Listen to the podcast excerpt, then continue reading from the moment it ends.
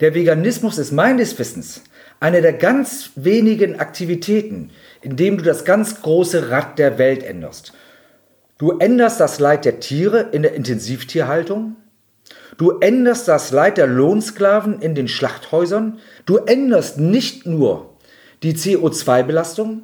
Du änderst mit der Umstellung auf Veganismus auch noch die großen Transporte, die Rodung der Urwälder. Das Sprichwort, wer die Welt ändern will, fängt bei sich selber an. Stimmt.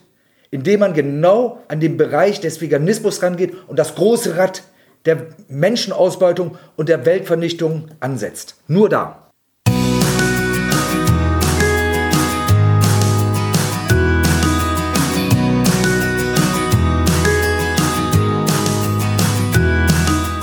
Hallo und herzlich willkommen zu deinem Lieblingspodcast Beautiful Commitment Bewege etwas mit Caro und Steffi. und wir sind nicht heiser.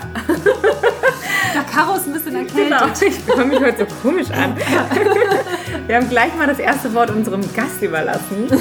Wenn du auch das Gefühl hast, anders zu sein und jeden Tag gegen den Strom schwimmst, du so gerne die Welt verändern möchtest für mehr Mitgefühl, Achtung, Respekt und Liebe, aber noch nicht so genau weißt, wie du das anstellen sollst, dann bist du bei uns genau richtig. Und wir haben heute ein richtiges knaller Interview-Special für euch. Und zwar, wir haben nicht nur einen Gast, sondern sogar zwei. Und eigentlich sind sie zu dritt. Und zwar geht es um Phil Hörmann, Peter Hübner und Thomas Schalz. Denn die drei sind die Metzger gegen Tiermord. Ihr habt es vielleicht schon mitbekommen über Facebook, über Social Media oder aber auch mal live auf irgendeinem veganen Festival oder vielleicht sogar durch die ganzen konventionellen Nachrichten, denn es geht ja gerade rauf und runter. Im März diesen Jahres haben sie den Tierrechtsorganisation MGT e.V., also einen eingetragenen gemeinnützigen Verein gegründet. Unfassbar, wie ihr das angestellt habt, das müsst ihr uns dann auch nochmal genauer erklären. Und die sitzen jetzt zusammen, um direkt eins zu eins zu erfahren, was sich in Sieke tatsächlich zugetragen hat. Denn der Sieke-Skandal ist ja aktuell rauf und runter in den Medien zu sehen. Unter anderem hat die Bild einen riesengroßen Bericht und auch eine Live-Konfrontation gezeigt. Und wir sind total gespannt, was ihr jetzt zu berichten habt. Also herzlich willkommen bei uns im Podcast. Peter und Phil, schön, dass ihr da seid. Ebenso. Hallo zusammen, freut mich. Steffi hat es ja gerade schon erzählt. Also ihr habt den Verein gegründet Anfang diesen Jahres und habt euch kennengelernt. Vielleicht fangen wir ganz kurz mal an, wo ihr eigentlich herkommt, was ihr so macht generell, bevor wir dann natürlich nochmal auf das ganze brandaktuelle eingehen. Ihr habt den Verein gegründet und ihr kennt euch ja durch die Kampagne, die letztes Jahr entstanden ist, richtig? Oder habt ihr zum ersten Mal zusammengearbeitet? Peter, vielleicht kannst du kurz nochmal uns damit mit reinnehmen. Also tatsächlich haben wir uns in der Kampagne das erste Mal persönlich kennengelernt. Wir waren ja schon vorher durch unsere Tierrechtsarbeit übers Internet miteinander verbunden und haben festgestellt, wir haben Gemeinsamkeiten. Wir sind ehemalige Fleischer. Phil und ich hatten sogar noch den, die andere Gemeinsamkeit. Ich habe eine Maurerlehre einmal angefangen, die hatte ich damals gesundheitsbedingt abgebrochen. Du hast, glaube ich, zu Ende gelernt, Phil? Ich habe die Maurerlehre abgeschlossen, genau. Und dann Streber. sogar noch fünf Jahre auf dem Bau gearbeitet. Ja, und dann hatten wir gesagt, wir müssen als Metzger eine Nachricht bringen. Veganismus ist aus ethischen Gründen überhaupt nicht mehr vom Markt zu verdrängen. Wir müssen dem Wohl der Tiere gerecht werden und müssen auf tierische Produkte verzichten. Und bislang galt Veganismus immer etwas für Weicheier und für Mädels. Und dann habe ich gesagt, wenn wir als gestandene Männer sagen, wir sind Veganer, wenn ich mich ändern kann, dann kannst, dann kannst du, du es auch. auch. Und mit der Kampagne sind wir dann mit fünf Metzgern im Januar letzten Jahres gemeinsam in die Öffentlichkeit gegangen. Phil, und da setzt du am besten ein. Ja, wir haben uns erstmal nicht viel von diesem Videoclip erwartet. Die Produktion hat uns keinen Euro gekostet. Und siehe da, nach einer Woche waren bereits 160.000 Aufrufe. Und dann hat der Stern angeklopft und dann hat Utopia angeklopft. Und über Nacht sind wir eigentlich, wenn man so will, ein bisschen berühmt geworden. Und der Peter hat dann auch diese Themen in seinen Vorträgen verarbeitet. Und das Ganze wurde immer größer und immer größer. Und ja, jetzt sind wir die Tierrechtsorganisation MGT e.V. Genau. Und der größte Hype, den wir damals hatten, war im Januar 2019 durfte ich euch beide kennenlernen auf dem Heldenmarkt und wir haben die Podcast-Serie Nummer 5 Könnt ihr gerne noch mal reinhören. Die Podcast-Serie Nummer mhm. 5 gedreht, wo wir eigentlich diese Entwicklung vorgestellt hatten. Und dann gab es eben die weiteren Entwicklungen. Genau, da war das ja ganz frisch. Ne? Das war dann eure Kampagne Hashtag Ich bin dabei, die dann gerade nämlich viral gegangen war. Ich glaube, in dem Moment hattet ihr die gerade gestartet. Genau. Und ja, perfekt. Und ihr wart auch gerade am Start. Genau. Das stimmt. Das war unsere fünfte Podcast-Folge, wie du gesagt hast. Genau. Ja, das war richtig. super. Ja. Ja, und wir dann ist ihm die, die Welt verändern, ne? genau, dann ist ihm die Aktion weitergegangen. Wir haben Vorträge gemacht. Wir waren auch beim Animal Right Marsch mit dabei, den ja das Super. Tierrechtsaktivistenbündnis aus Hamburg so riesengroßartig organisiert hatte. Und genau an diesem Tierrechtsaktivistenbündnis Marsch in Berlin, Animal Right Marsch, haben wir entschlossen, dass wir uns Gedanken machen, einen Verein zu machen. Die Idee ist ein bisschen vorher gekommen, im Mai, als wir ein Interview für Animal Equality gegeben haben. Aber dieser Animal Right Marsch war dann letztendlich der Ausschlag, dass wir den Verein gegründet haben. Klasse. Phil. Mega. Was macht ihr denn jetzt genau mit dem Verein? Vielleicht magst du mal erzählen, Phil, was genau ist euer Schwerpunkt jetzt? Wieso habt ihr überhaupt den Verein gegründet? Ähm, Es gibt ja schon so viele Tierrechtsorganisationen. Warum seid ihr jetzt anders und das Puzzlestück, was wir brauchen? Also grundsätzlich haben wir uns zum Beispiel die Aufgaben aufgesplittet. Wir wollen nämlich die Stärken des Einzelnen nutzen und das macht uns auch ein bisschen einzigartig. Wir nennen uns auch das dreiblättrige Kleeblatt. Der Thomas ist unser Ankermann, unser Fels in der Brandung, unser erster Vorstand. Der Peter macht die Pressearbeit. Man merkt es auch ein bisschen, dass sein Mundwerk ab und zu ein bisschen schneller geht. Und ich bin so der, der Praktiker und auch der Recherchespezialist. Ich habe zweieinhalb Jahre schon vor der Tierrechtsorganisation MGT im Bereich Recherche gearbeitet und diesen Teil mache ich jetzt auch unter dem Dach der eigenen Organisation. Und ja, so kann sich jeder in seinen Fachbereich einbringen und wir bringen die Stärken des Einzelnen so richtig zur Geltung und das Ganze dann vereint. Und das ist das Stichwort. Alleine erreicht man nichts gegen diese starke Übermacht, sondern nur gemeinsam und kleine Boote gehen beim Sturm unter. Ein großes Schiff hält doch ein bisschen länger durch. Und parallel dazu, neben uns drei, haben wir auch noch ein großartiges Back-Team im Hintergrund, die uns extrem viel helfen. Viele großartige Leute, die Phil bei der Recherche helfen, die uns bei Sichtung von Materialien helfen, die unsere Presseberichte mit erarbeiten, die meine Vortragsreihen medial und bildertechnisch ein wenig bearbeiten, weil wir könnten die ganze Arbeit ohne einem guten Team gar nicht stemmen. Ganz herzliches Dank, liebes Team, ihr seid mega. Von meiner Seite auch ein ganz herzliches Dankeschön. Ohne euch würde es uns gar nicht geben und wäre dieser Kampf auch in dieser Form überhaupt nicht möglich. Ja. Ja, ja, das hat, da hatten wir ja gerade auch schon mal so ein bisschen im Vorgespräch darüber gesprochen, wie wichtig das ist, dass man so ein, so ein Team hat. Und gerade bei euch, ihr seid eben sehr präsent, auch jetzt in den Medien. Und das ist natürlich, da steckt so viel Arbeit auch dahinter, so viel Arbeit im Detail, die man natürlich nach außen gar nicht sieht auch. Was uns auch nochmal interessieren würde, du hattest es gerade schon so ein bisschen angedeutet, also Recherchen, äh, Undercover-Arbeit und Vorträge. Was macht ihr noch so? Also was ist so das Portfolio, was wir von euch erwarten dürfen? Ja, wir nehmen natürlich auch an Demonstrationen teil.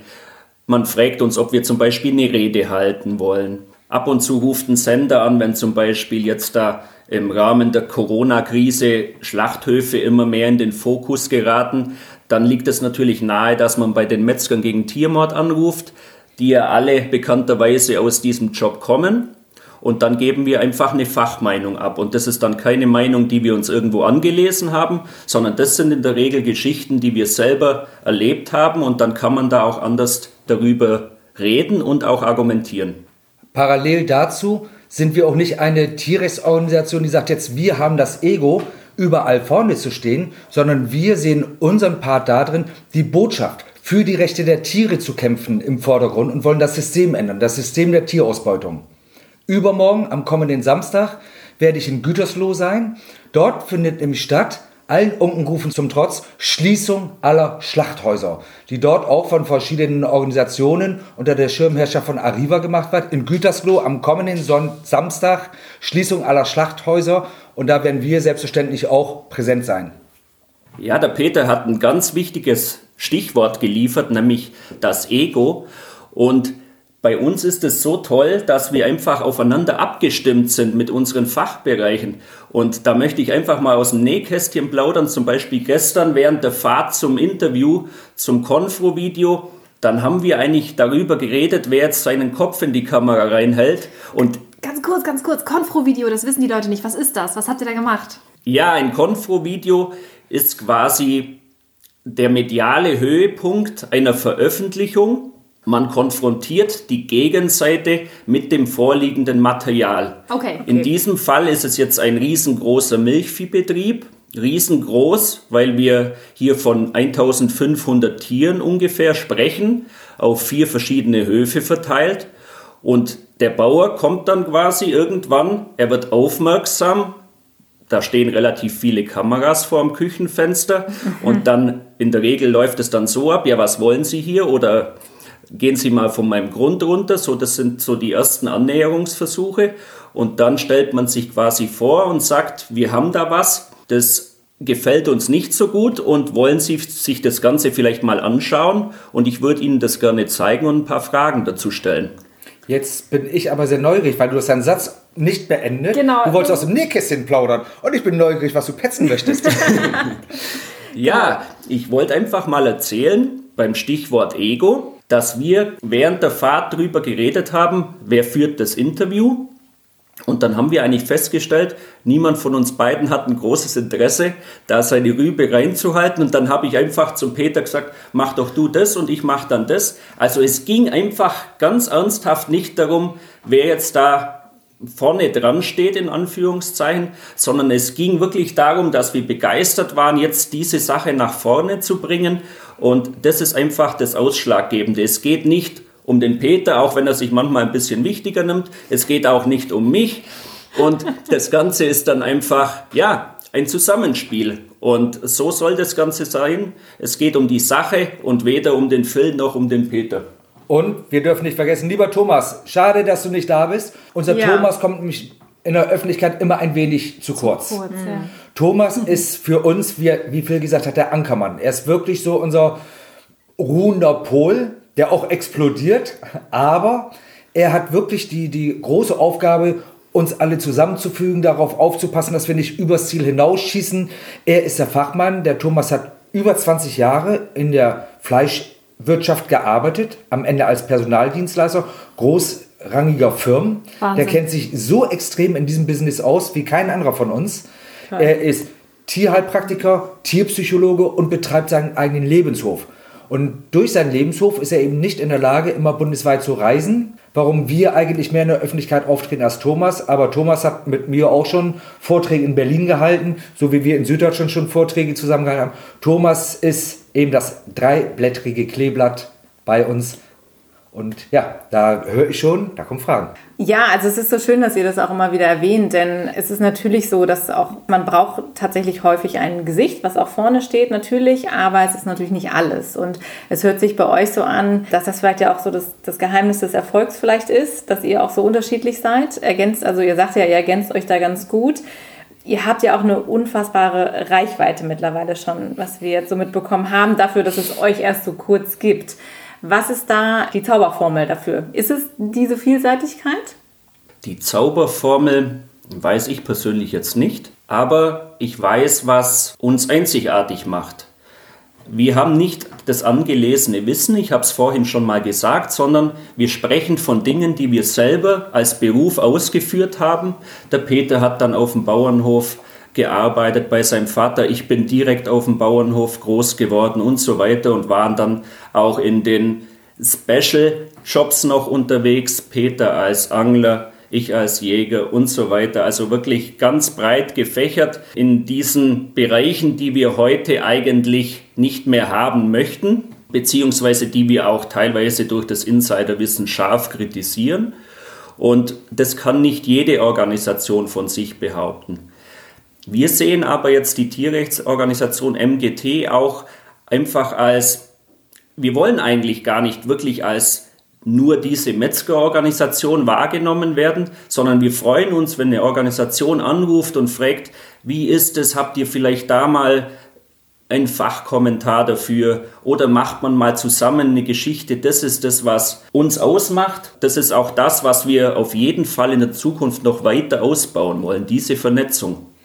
Wenn wir es schaffen würden, im Tierrechtsbereich nicht mehr orgamäßig zu denken, sondern zielorientiert uns auszurichten, dann erreichen wir viel. Ich bin mir sicher, dass alle Tierrechtsorgas 90% Gemeinsamkeiten haben. Die Wege, die da man dorthin geht oder wo man kompromissbereit ist, da unterscheidet man sich. Aber warum bündelt man nicht seine Kräfte für bestimmte Themen und sorgt dann dafür, dass der öffentliche Druck auch entsteht? Und dann kommt nämlich auch der nächste Punkt. Und wenn wir es dann schaffen, auch mal Neueinsteiger im Tierrecht, die vielleicht noch nicht vegan sind, die vielleicht noch nicht mal vegetarisch sind, mitzunehmen, die die Empathie entwickelt haben, zu sagen, ich bin gegen Tierversuche und ich gehe gegen Tierversuche auf die Straße, ich bin gegen die Intensivtierhaltung, ich gehe dafür auf die Straße. Wenn wir die mitnehmen und nicht verurteilen, dann wachsen wir und erreichen was. Da möchte ich unbedingt einhaken. Ich habe diese Erfahrung jetzt nämlich auch gemacht in Hamburg. Ihr wisst alle, es ging zum Beispiel ganz groß gegen das LPT-Labor und ich habe da vor Ort dann auch mal die Mahnwachen besucht und das sind größtenteils Menschen, die davor noch nie wirklich mit dem Thema Tierrecht konfrontiert wurden. Die haben ihre Leidenschaft eigentlich durch diese Aufdeckung entdeckt. Die haben diese Mahnwachen gemacht, rund um die Uhr eine Mega-Leistung über Monate bei jedem Wetter, Tag und Nacht und sind dadurch eigentlich erst auf diesen Weg gekommen. Die haben davor gegrillt, die haben vielleicht auch währenddessen noch gegrillt, haben ihre Wurstsemmel gegessen und so weiter. Das ist alles nicht schlimm. Denn jeder von uns war an diesem Punkt. Und gerade wir waren sogar noch aktiver drin. Mhm. Genau. Und wie heißt das so schön bei uns? Wenn, Wenn ich, ich, mich ändern kann, dann, dann kannst du das auch. das habt ihr ja, sehr das ist schön wirklich gesagt. toll. ja, es wäre schön, wenn ja. das jeder könnte ne? Ja. oder wollte in dem Fall vielleicht, ja. ne? sich zumindest ähm, zu öffnen in diesem Bereich. Aber da seid ihr ja auch eigentlich jetzt mit eurem aktuellen Projekt ja auch genau richtig, weil darum geht es ja letztendlich auch, dass die Menschen sich öffnen und euch als Organisation mit all eurer Arbeit, die ihr da auch reinsteckt und Zeit und Energie und Nerven und es fließen ja auch Tränen und es sind unglaublich viele Emotionen im Spiel, das auszuhalten, auch diesen Schmerz und dieses Leid, was man ja auch erfährt, wenn man bestimmte Dinge zum Beispiel auch dokumentiert sieht, wenn Material gesichtet werden muss, wenn man vielleicht selber die Tiere dann ähm, fachmännisch auch begutachtet. Das ist natürlich schon krass, was da alles auf euch ähm, einprasselt, sage ich mal, Emotionen. Und das jetzt an die Öffentlichkeit zu bringen, das ist ja sozusagen jetzt euer Hauptjob. Und da seid ihr jetzt ja gerade in Sieke total aktiv. Könnt ihr direkt uns da mal mit in diesen Fall reinnehmen? Es war ja gerade vorgestern bei der Bildzeitung rauf und runter. Was ist passiert? Ja. Genau, also ich fange mal an. genau. Die Fachthemen, Phil hat das so schön gesagt, mhm. die haben uns ja gut aufgeteilt, wird Phil gleich übernehmen. Ich möchte aber eine Sache nehmen, die ist so angesprochen. Man ist emotional dabei. Man bekommt Material in die Hand und kennt es nicht. Man muss stundenlang Material sehen, wo wenig drauf ist, und dann Material, das einen die Tränen in die Augen treibt. Phil wird gleich von einem Jungrind sprechen. Wir haben dem Jungrind auch einen Namen gegeben. Das Jungrind heißt Hila. Wie es dazu gekommen ist, wird Phil gleich erzählen. Und da haben ein paar ganz tolle Leute das ganze Videomaterial gesichtet und denen liefen die Tränen. Und ich weiß, dass sie schlaflose Nächte gehabt haben und dass auch die Sichtung des Materials obwohl wir schon wirklich viel gesehen haben, dort Spuren hinterlassen hat. Und da würde ich jetzt mal an Phil geben, dass er den inhaltlichen Zusammenschluss machen wird. Dann erkläre ich jetzt erstmal, um was es überhaupt geht. Wir haben einen Großbetrieb in Riede mit ungefähr 1000 Milchkühen, die dort täglich dreimal gemolken werden. Und dieser Großbetrieb hat noch drei Nebenhöfe. Die sind dann aufgegliedert in Aufzucht, in Kälberhaltung und auch dort, wo dann die Kühe stehen, die beispielsweise keine Milch geben im Moment. Also wir sprechen hier von einem Großbetrieb und die Besonderheit ist, dass sich dieser Großbetrieb in der Öffentlichkeit sehr gut vermarktet. Außergewöhnlich für einen landwirtschaftlichen Betrieb mit Facebook-Seite, mit Homepage. Er bietet Führungen an, es gibt einen Tag der offenen Tür mit Politikern und mit Presse und so weiter. Also wirklich ein Betrieb, wo man sich denken könnte oder denken müsste, da ist wirklich alles picobello und da darf nichts schiefgehen. Ja, klingt super auf jeden Fall. So der klingt, Bauer von nebenan, was man so kennt eigentlich. Der ne? Vorzeigerhof, so, ne? Ja. Ähm, ja, aber diesmal Vorzeigehof in der Intensivtierhaltung. Wenn ich mir alleine die Masse vorstelle, 1000 bedeutend Tiere. über 1000 Tiere und dieser Hof wird politisch protegiert, der wird gepusht. Im Dorf selber sind nicht alle Leute für ihn, weil er dort sehr strikt sein Geschäft durchgezogen hat. Eine KG. Also man kann sich diese Größenordnung vorstellen. Eine Fabrik ist es eigentlich eher, ne? eine Milchfabrik könnte man fast Es sagen. ist eine Fabrik. Weil bei 1000 Tieren wirst du die Tiere nicht beim Namen nennen. Und selbst wenn du pro Tag zwei Minuten mit deinen Tieren verbringen möchtest, um eine Beziehung zu haben, du kannst du dir vorstellen, wie viele Tage du brauchst, bis du bei jedem Tier einzeln durch bist. Das ist eine Fabrik. Und dieser gute Mensch hat auch noch einen Bauantrag gestellt, um eine riesengroße Biogasanlage auf seinen Betrieb zu bauen. Und nach den Informationen, die uns vorliegen, noch nicht bestätigt, will er diesen Betrieb sogar noch spiegeln, also noch erweitern. Also das Verdoppeln sozusagen dann. Ja. Ihr habt dieses Material, dieses Filmmaterial, was du vorhin angesprochen hast, was gesichtet wurde, Peter, das habt ihr von diesem Hof dann vorliegen gehabt. Ja, richtig. Das Bildmaterial, das Metzger gegen Tiermord vorliegt, entspricht überhaupt nicht diesem Bild, das der Bauer nach außen in die Öffentlichkeit trägt und beweist eigentlich genau das Gegenteil. Es unterstützt aber auch das, was wir eigentlich immer sagen, Milch ist nicht weiß, sondern blutrot. Und hinter jedem Glas Milch stecken Einzelschicksale. Die Kuh gibt nur Milch, wenn sie jedes Jahr ein Kalb bekommt. Und bei dieser Anzahl von Tieren muss man die Normalität natürlich schon als sehr grausam beschreiben. Wenn ein Bauer meinetwegen 20 Tiere hat, dann ist da irgendwann mal eines krank.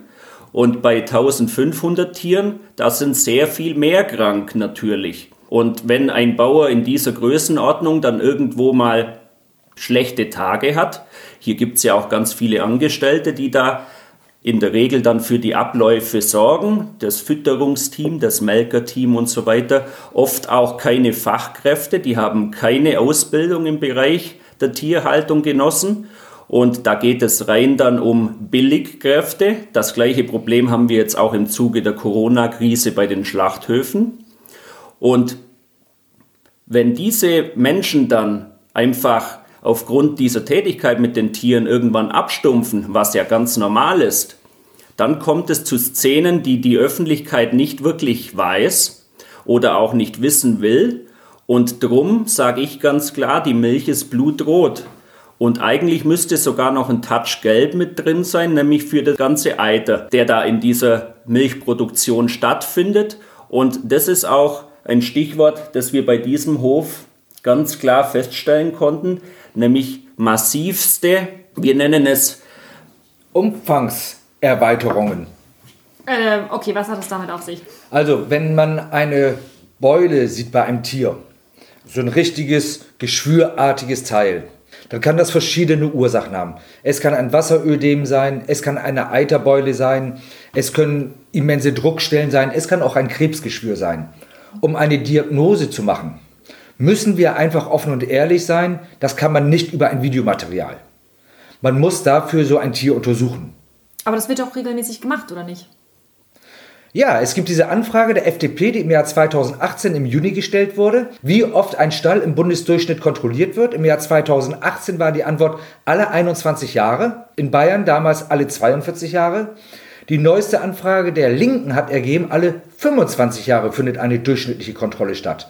Ähm, wie war deine Frage bitte gerade nochmal? Das wird doch regelmäßig gemacht. Ja, alle 25 Jahre. 25 Jahre ist Also der das Wahnsinn. ist ja immer wieder das, wo die Leute sagen, na ja, bei solchen Anlagen und am besten noch so ein Biohof oder sowas, da sind ja regelmäßige Kontrollen und den Tieren muss es ja auch gut gehen, der Bauer trägt die Verantwortung. Das bedeutet also, wenn ich mir jetzt vorstelle, alle 25 Jahre und ein Betrieb, der existiert vielleicht nur 20 Jahre, dann haben da äh, im Schnitt die ganzen Kühe, wir können das natürlich jetzt mal hochrechnen, aber das sind ja äh, mehrere hunderttausend äh, Tiere dann da, die haben ja dann noch niemals, je, also jemals eine Untersuchung gehabt. Ist das korrekt? Ja, du kannst ja gut rechnen. Eine Kuh wird heutzutage in Intensivtierhaltung zwischen fünf Jahre, in der Regel die guten vielleicht sieben oder acht Jahre alt. Wenn jetzt alle 25 Jahre eine Kontrolle stattfindet, ich bin jetzt mal großzügig, heißt das, jede dritte Generation wird kontrolliert. Wenn meine Uroma bei der Schluckimpfung gewesen ist, die anderen Generationen nicht und ich war da, kann ich doch davon sagen, dass meine Familie regelmäßig Schluckimpfung gemacht hat. Könnte man sagen, ja. So sieht auch die regelmäßige Kontrollen auf den Viehhöfen statt. Es gibt Höfe, muss man dazu sagen, die werden vielleicht drei oder viermal in einem Jahr sogar kontrolliert. Dann werden aber andere entsprechend seltener kontrolliert, weil ich spreche vom Schnitt. Aber, Aber jetzt immer kurze Ja. Frage, weil wenn du sagst, äh, das ist ja ein Vorzeigehof, haben wir eben festgestellt, und da gehen Leute hin, die gucken sich das an, die machen ja Führungen, die werben ja damit, dann müssen doch die Tiere auch in einem guten Zustand sein. Ja, wer von uns hätte ein Interesse, dass auf einem Vorzeigebetrieb, auf dem Haupthof, wo diese Führungen stattfinden, dann dementsprechend kranke Tiere zu sehen sind? niemand. Niemand. Okay, also du sagst, da gibt es mehrere Betriebe, ist das das, was du sagst, oder mehrere Höfe? Richtig. Ich habe vorher von diesen Aufzuchthöfen, ich nenne es einfach mal Satellitenhöfe, weil sie wie Satelliten um den Haupthof in der Regel verteilt sind. Und da bietet sich ja dann, wenn man jetzt einfach mal böse denken möchte, so ein Nebenhof auch an, um die kranken Tiere vom Hauptbetrieb auszusourcen.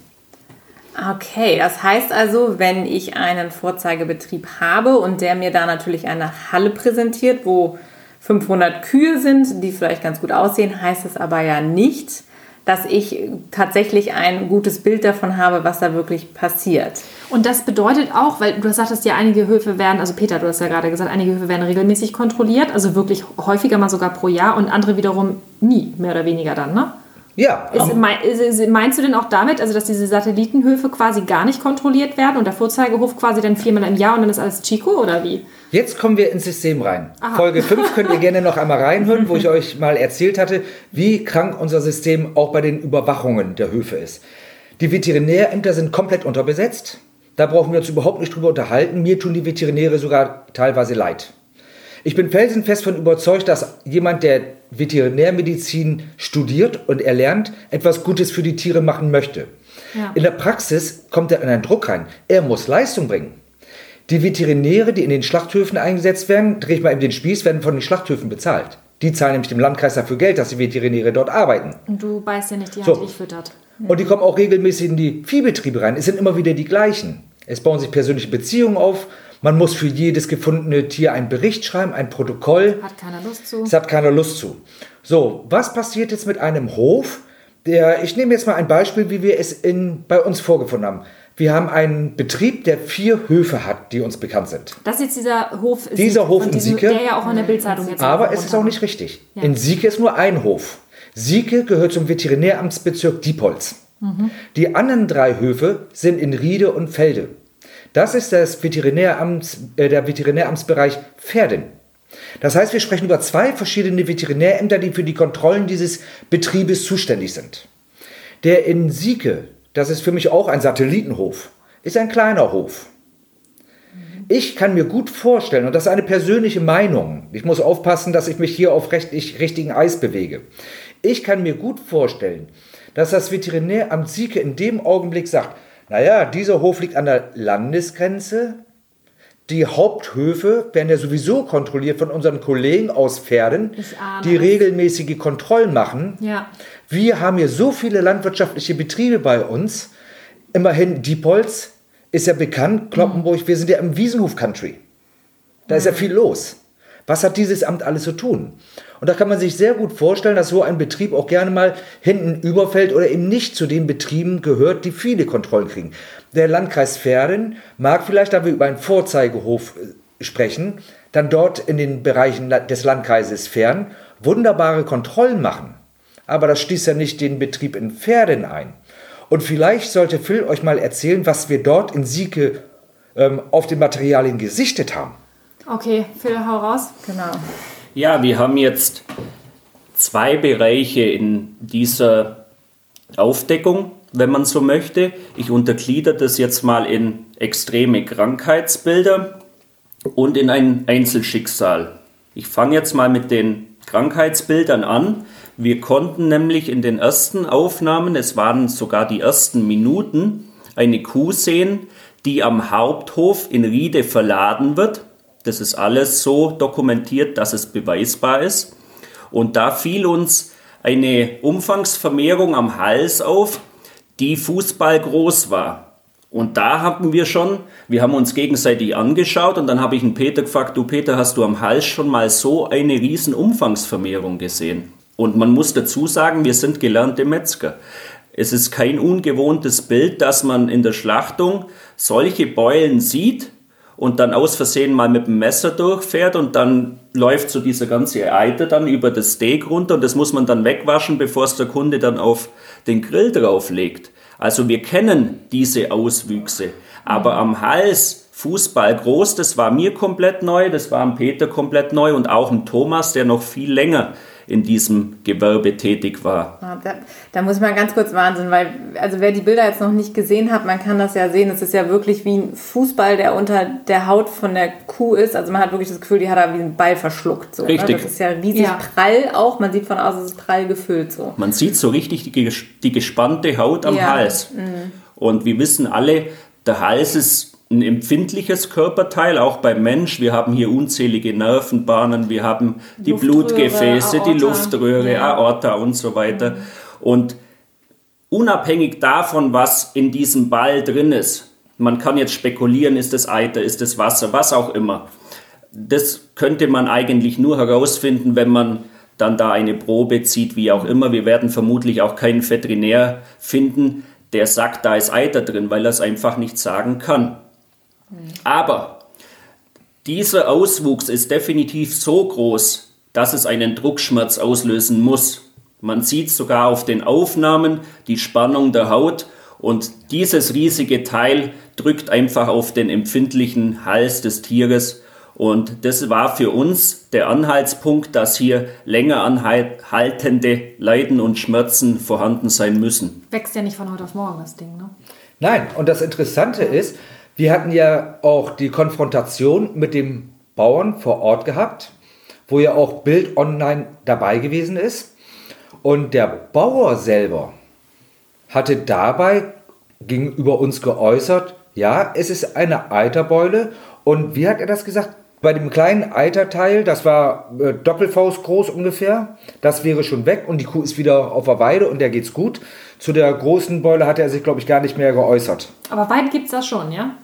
Wie bitte? Ich sag, Weiden gibt es das schon. Es ist ein Vorzeigehof. Der große Milchviehbetrieb okay. ist ein Vorzeigehof, ein Offenstall. Ja, okay, das ist ja nochmal was anderes. Ne? Die Leute mhm. denken ja auch immer, die Kühe stehen draußen, weil wir haben ja nur Innenaufnahmen gesehen, also aus den Stallungen, wo ja hunderte von Tieren zu sehen waren. Also ich habe da nichts Grünes gesehen. Also. Also wir fahren da oft vorbei und tatsächlich sehe ich ab und zu mal zwei, drei, vier Kühe draußen, aber ähm, nicht die große Masse, wie mhm. eigentlich dort im Laufstall ist. Vielleicht erklärst du mal, wie so ein Laufstall funktioniert. Ich glaube, das wissen die meisten Hörer gar nicht. Ein Laufstall ist im Endeffekt eine Unterteilung in Liegeplätze, in Lauffläche und in Fressbereich. Und wenn jetzt ein Bauer wirklich darauf achtet, dass jedes Tier auch zur gleichen Zeit schlafen kann, was wünschenswert wäre, dann haben wir in diesem Teil des Bereiches genauso viele Tiere wie Liegeplätze. Das heißt, das Tier kann schlafen, das Tier kann laufen. In der Regel macht es einfach nur den Gang entweder zum Fressen oder dann auch zum Melksystem. Die Praxis beweist, dass wir da eher immer ein bisschen mehr drin haben und mit bisschen sage ich teilweise dreifache Belegung. Wow. Ich habe solche Stallungen selbst gesehen. Da muss quasi ein Tier liegen, während ein Tier dann meinetwegen vorne im Fressbereich ist und das andere steht. In Schichten. Also es erinnert mich so ein bisschen an die Titanic mit den Rettungsbooten, ne? Naja, vielleicht könntest du, ich habe jetzt gedacht, wir sind im Corona-Zeitalter und meine Vorträge ja immer seit längerer Zeit immer das Thema der Schlachthofmitarbeiter, der, ich, die, ich nenne sie ja Lohnsklaven, die ja permanent ausgebeutet werden. Ähm, ich darf einmal kurz abschwenken, Unbedingt, weil das ist mir, ja. liegt mir so am Herzen. Meine ich, eigene Podcast-Folge. Genau. Ja. Ich sage in meinen Vorträgen ja auch immer, schimpft nicht über die Schlachthofmitarbeiter. Wir sprechen über Billiglöhner, die oftmals aus Ländern kommen, wo die nichts zu essen haben. Die werden angeködert mit einem Job in Deutschland. Ihnen wird gesagt, du verdienst gutes Geld, die wissen nicht, was sie erwartet. Die werden in die Hölle Schlachthof gejagt. Die verdienen ihren Mindestlohn, das steht für mich außer Frage. Kriegen die vom Subunternehmer oder Sub-Sub-Subunternehmer, die gehen das nämlich weiter und dann werden diese Leute noch ausgebeutet, weil sie leben in Massenunterkünften, wo sie zwischen 200 bis 300 Euro pro Bett bezahlen müssen, in einem Mehrbettzimmer, ja. wo die sich mit 15, 20 Personen Dusche und Küche teilen müssen. Äh, Denkt euch mal die, die Infektionsherde rein. Gerade bei Corona sprechen Ja. wir über die Infektionsherde in den Schlachthöfen. Und dieses Thema wird jetzt aktuell. Die Gerüche, die Krankheiten, die dort übertragen werden, Ja. sind unmöglich. Und dann hören wir von Fällen, dass diese Betten auch noch im Schichtsystem benutzt werden. Das heißt, wenn die eine Schicht zur Arbeit gefahren wird, für diesen Transport, und das müssen die auch noch bezahlen, die kriegen nämlich am Ende nur einen Hungerlohn, kommt die andere Schicht an und darf sich ins vorgewärmte Bett legen. Ja, Äh, ja, okay. Das ist äh, unfassbar. Also es ist auch wirklich total spannend, ähm, dass du das immer schon ja wirklich auch im letzten Jahr und schon weit vor Corona schon angesprochen hast, immer in deinen Vorträgen, denn das ist, glaube ich, sehr, sehr vielen Menschen da draußen gar nicht bewusst, was das für eine Mafia auch ist, ne, unter welchen Bedingungen da ähm, gearbeitet wird und die Menschen ja auch teilweise überhaupt keine Ahnung haben, was sie verdienen. Die machen das ja, die kriegen teilweise auch ihre, ihre Pässe weggenommen. Ich habe da auch ähm, so einige Berichte gehört und wissen gar nicht, ähm, was sie am Ende des Tages ausgezahlt bekommen. Also die Bedingungen sind ganz, ganz furchtbar auch für die Menschen. Ähm, von daher ist es ist schön, also sollten wir wirklich nochmal eine eigene Podcast-Folge drüber machen, dass wir da jetzt nicht zu sehr abschweifen. Gebe ich euch mal eine ja. Einladung. Wir, Ja. wir treffen uns alle mal mit Thomas im Dreierbereich Ja. beim nächsten Animal Right Marsch 2021 spätestens. Da seid ihr auf jeden Fall in Berlin. Oder wenn ihr die Planung macht, denn ich möchte ja nicht petzen, aber hier sitzt ein Teil vom Tierrechtsaktivisten-Bündnis Hamburg mit, die auch diesen Animal Right Marsch immer mit organisieren. Und in der Organisation können wir uns gerne mal in Berlin treffen im Dreiersystem. Ja, definitiv. Wir sollten die Chance mal nutzen, dass wir das nochmal zusammen ansprechen. Zu dritt wäre total schön. Ja, Dann würde ich den Bogen wieder schlagen zu unserem Hof. Wir sind Unbedingt. jetzt von den Ja, ja, Liegeplätzen sind wir jetzt zu den Schlafplätzen. Das hat aber ganz Ja. gut gepasst. ja. Und wir haben uns jetzt den Laufstall kurz mal bildlich vor Augen geführt. Da, darf ich da noch einmal kurz eingreifen mit dem Laufstall, weil das klingt ja auch immer so, so Agil. ganz nett, ne? So, die haben dann einen Schlafplatz und dann haben die einen Futterplatz und dann haben die da noch was, wo sie gemolken werden. Aber wir reden ja, genau, wir reden ja, also ich habe dann immer gleich so ein Bild mit Stroh und Heu und sowas, aber wir reden da ja nicht von einem gemütlichen Stall, oder? Wir reden hier nicht von einer grünen Wiese, dass sie quasi von der Liegefläche über eine grüne Wiese dann zum Fressplatz laufen, sondern wir reden einfach in der Regel von einem Betonspaltenboden oder von einer rein betonierten Fläche, die man dann Schieberbahn nennt. Und man kann sich vorstellen, bei dieser Masse von Tiere, was da dann möglicherweise auch auf dem Spaltenboden drauf liegt oder auf dann der betonierten Fläche. Und dann entstehen auch die Bilder, wenn ein Bauer sowas nicht mehr im Griff hat. Und dann sehen wir eben Tiere, die bis über die Fußgelenke in ihren Fäkalien stehen. Du hast gerade gesagt, es sind so krasse Wörter, die jetzt hier auch fallen. Schiebebahn. Also ich, meine Fantasie ist ja recht äh, lebhaft. Ich stelle mir jetzt vor, eine Betonfläche und da liegt jetzt ganz viel Scheiße. Hattest du ja auch gerade Ja. auch so gesagt. Ja, Fäkalien. richtig. Und jetzt komme ich mit so einer Art Schneeschippe Ja. und schiebe die Scheiße von A nach B. Ist das so, kann man das so sagen?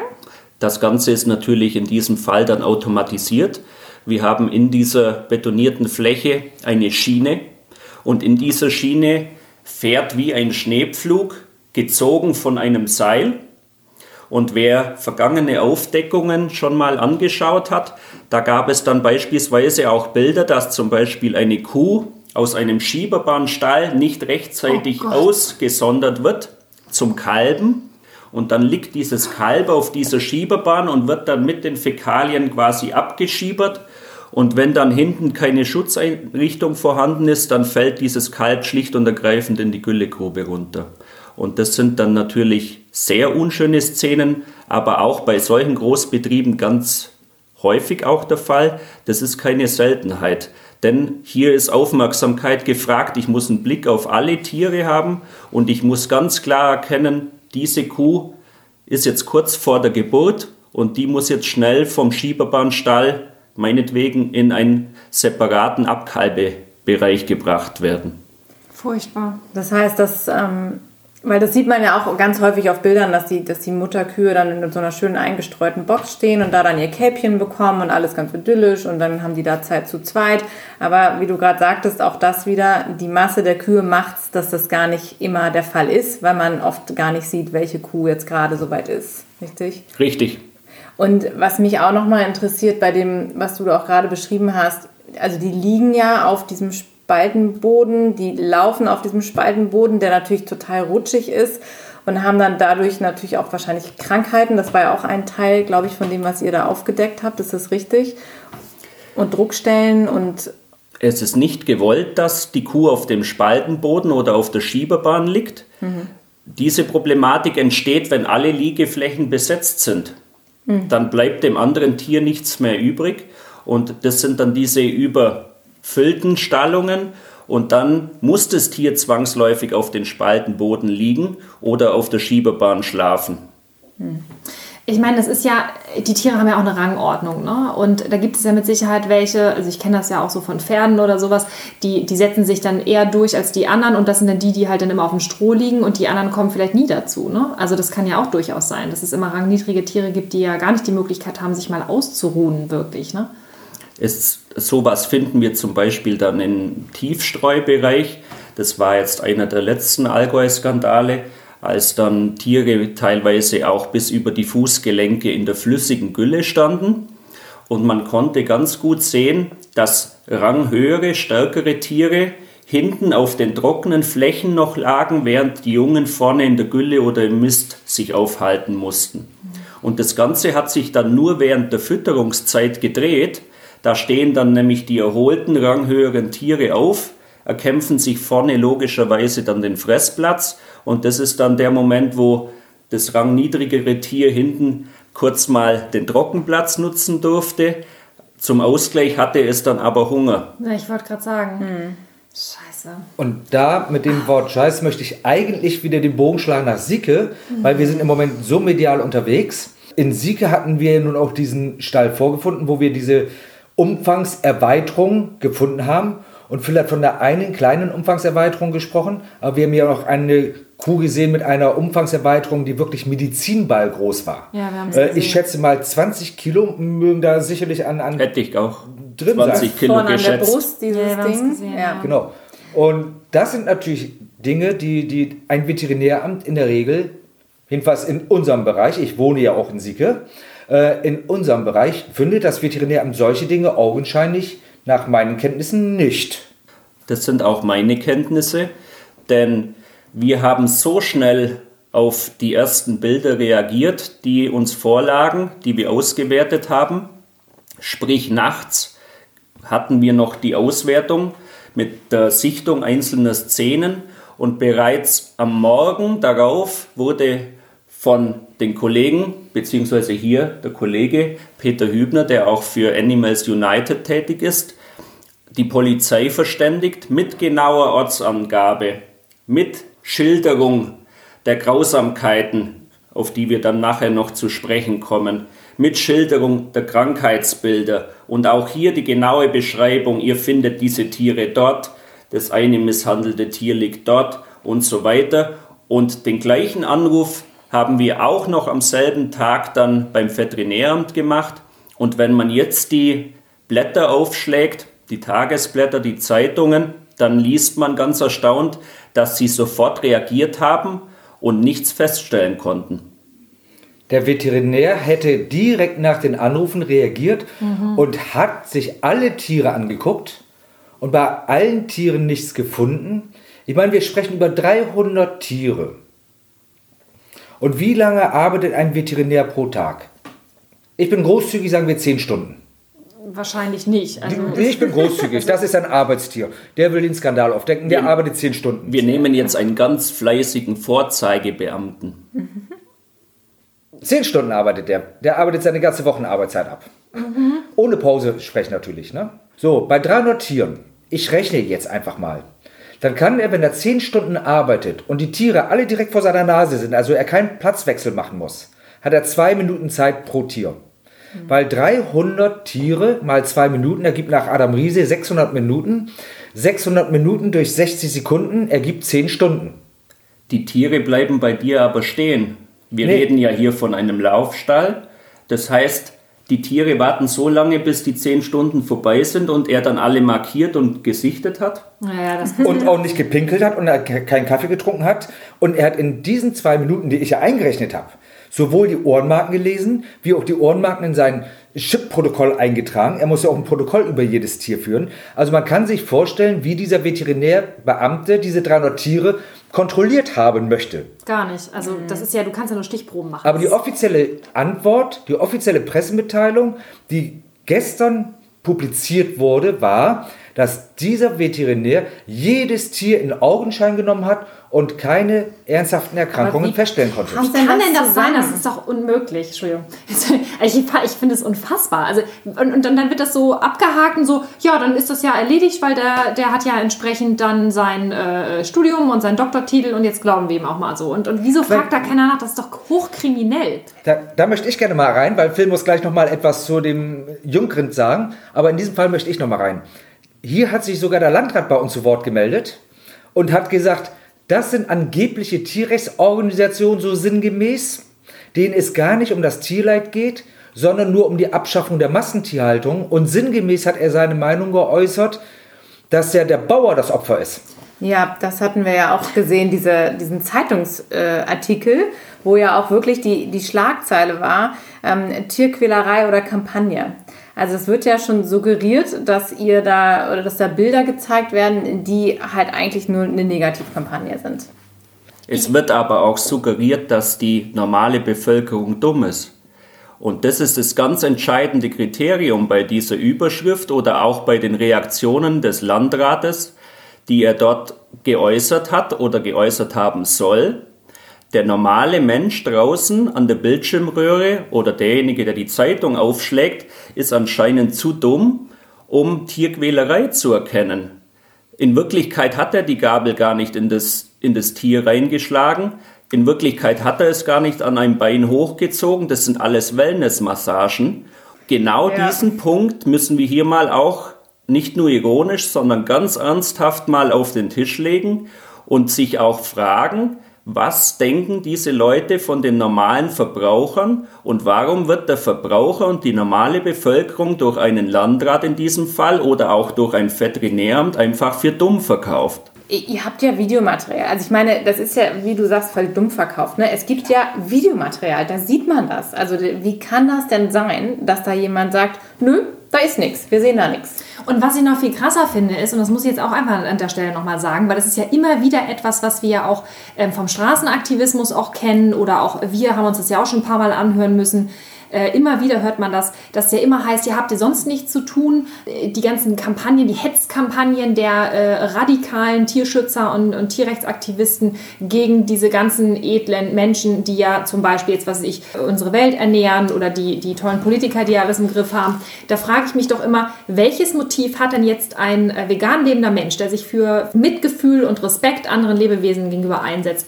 Welche Motivation hat denn der? Also warum soll der es tun? Der wird nicht bezahlt. Ja, also versteht ihr, was ich meine? Ich finde es immer so unfassbar, dass wir immer wieder uns rechtfertigen müssen, warum wir das letztendlich machen und warum wir solche Dinge aufdecken. Und uns wird dann unterstellt, wir haben da irgendwelche widrigen Absichten. Also ich meine, wir, wir haben ja auch noch ein anderes Leben so. Und trotzdem machen wir das ja alle neben unseren Hauptjobs. Ja, das kommt ja alles noch on top. Also die Antwort ist eigentlich ganz einfach.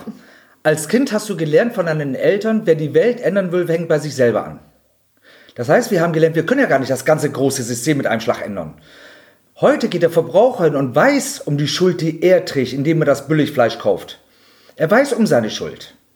Und sagt, das ist aber eine kleine Sache, ändert das ganze Große. Und jetzt kommt das Wunderbare am Veganismus. Der Veganismus ist meines Wissens eine der ganz wenigen Aktivitäten, in dem du das ganz große Rad der Welt änderst. Du änderst das Leid der Tiere in der Intensivtierhaltung. Du änderst das Leid der Lohnsklaven in den Schlachthäusern, die nicht nur mangelhaft bezahlt werden, die nicht nur menschenunwürdig untergebracht werden, die nicht nur ausgebeutet werden. Nebenbei gesagt, die armen Schweine im Schlachthof sind nicht mal die Arbeiter, sondern wirklich die Tiere. Du änderst nicht nur die CO2-Belastung, denn ein Großteil der Umweltbelastung, der Klimaerwärmung, ist der Intensivtierhaltung geschuldet. Du änderst mit der, mit der Umstellung auf Veganismus auch noch die großen Transporte, die Rodung der Urwälder, weil vieles der Kraftfutterprodukte kommt aus Drittländern. 85 bis 90 Prozent des gesamten Weltsojas, 50 Prozent des Weltgetreides, 40 Prozent des Weltfischfanges werden als Futter für die Nutztiere eingesetzt, um Nahrung für ein paar wenige Privilegierte zu produzieren, während Hunderttausende von Menschen an Fehl- und Unterernährung leiden. In 80 Prozent aller Länder, wo Hunger herrscht, produzieren wir ein Nahrungsüberangebot, das wir nutzen, um Nutztiere satt zu kriegen. Wir könnten problemlos 14 Milliarden Menschen ernähren mit einer rein pflanzenbasierten Ernährung.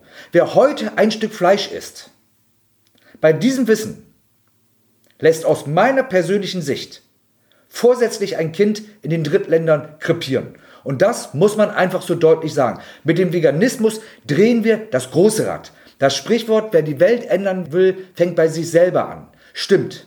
Indem man genau an den Bereich des Veganismus rangeht und das große Rad der Menschenausbeutung und der Weltvernichtung ansetzt. Nur da.